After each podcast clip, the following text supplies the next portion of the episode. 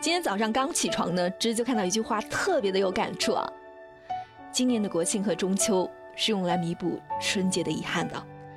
那不知道正在听节目的你们在干什么呢？有没有去见想见的人，看想看的风景，吃想吃的美食？讲讲过去那段时间啊，我们先是经历了疫情，然后又是洪灾。我想大家也一定和芝一样，感恩那些用汗水甚至用生命为我们换来平静生活的人。那么今天这期节目呢，我们不听热榜，只是安静的和芝芝一起来盘点过去那些感动你我的瞬间。去年十二月底，疫情最先是在武汉爆发。一月十八号，八十四岁的钟南山老爷子临危受命，连夜奔赴武汉。一月二十三号，武汉封城。这便是全国各地的医护人员冒着生命的危险驰援武汉，他们放弃了和家人团圆的时光，他们剪短了头发，他们成了最美的逆行者。九五后的护士李慧第一时间就响应了医院的应征，参与到了一线的工作，他就给医护部的人发去了一段话：到现在，我的家里人还不知道我在干嘛。如果有不幸，请捐献我的遗体做研究，攻破病毒。请大家也不要告诉我的父母，唯一的要求就是，请妥善安排我的家人。我虽然工作能力不强，但是关键时刻绝对不会做逃兵。来自四川省第四人民医院内科的护士佘莎，今年二十四岁，报名请战去武汉参加救援工作，但是第一批选派的是重症监护室和呼吸科的护士。小姑娘又再一次请战，加入第二批医疗队。她给出的理由是：第一。我年龄小，如果不幸感染了，我恢复的肯定比年长的护士老师快。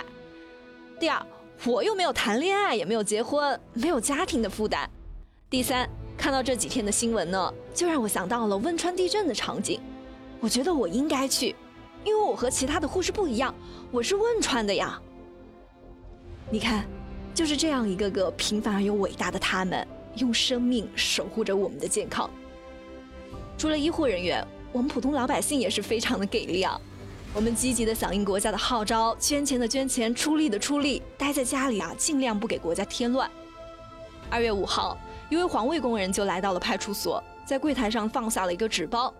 工作人员刚想问是什么，老人只说了一句：“在那个纸包里包着”，就很快的离开了。工作人员打开一看，是一万二千块钱的现金。之后记者找到这位老人的时候，他只说。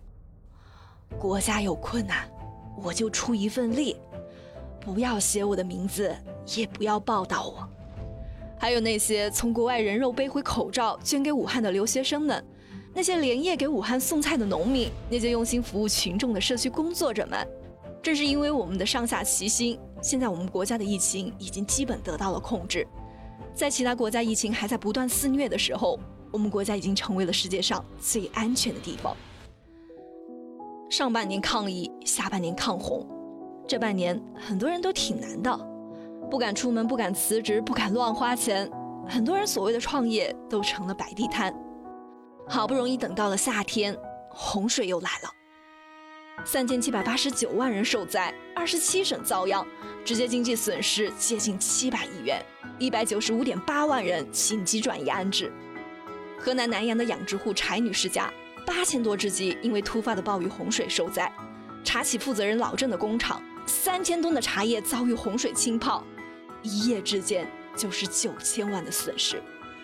高考当天，有考生直接被洪水堵在了路上，还有那些被冲毁的房屋稻田，那些没来得及转移的亲人。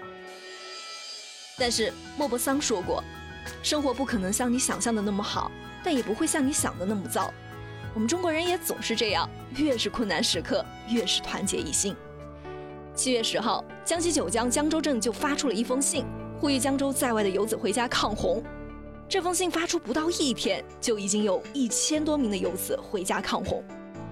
发生洪灾后，一直被很多人所诟病的大妈们也不跳广场舞了，自发的组织去给抗洪一线的士兵们装沙袋做饭，充当后勤人员。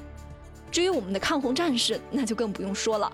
他们勇敢逆行，哪里有需要，他们就出现在哪；哪里有险情，就战斗在哪。在灾难面前，我们总是有这样一种向上的勇气。二零二零年，我们见识了太多的遗憾，但幸好，我们也遇到了更多的感动。村民的养鸡场已经上报，等待着政府的扶持。老郑的茶旗也在有关部门的援助下，慢慢的清理恢复。灾区人民的生活也在党和政府的帮助下恢复了正常。但中秋遇上国庆，今年的十一必定是阖家欢乐，举国同庆。我是芝芝，祝大家中秋快乐，也祝祖国母亲生日快乐。我们下期节目再会。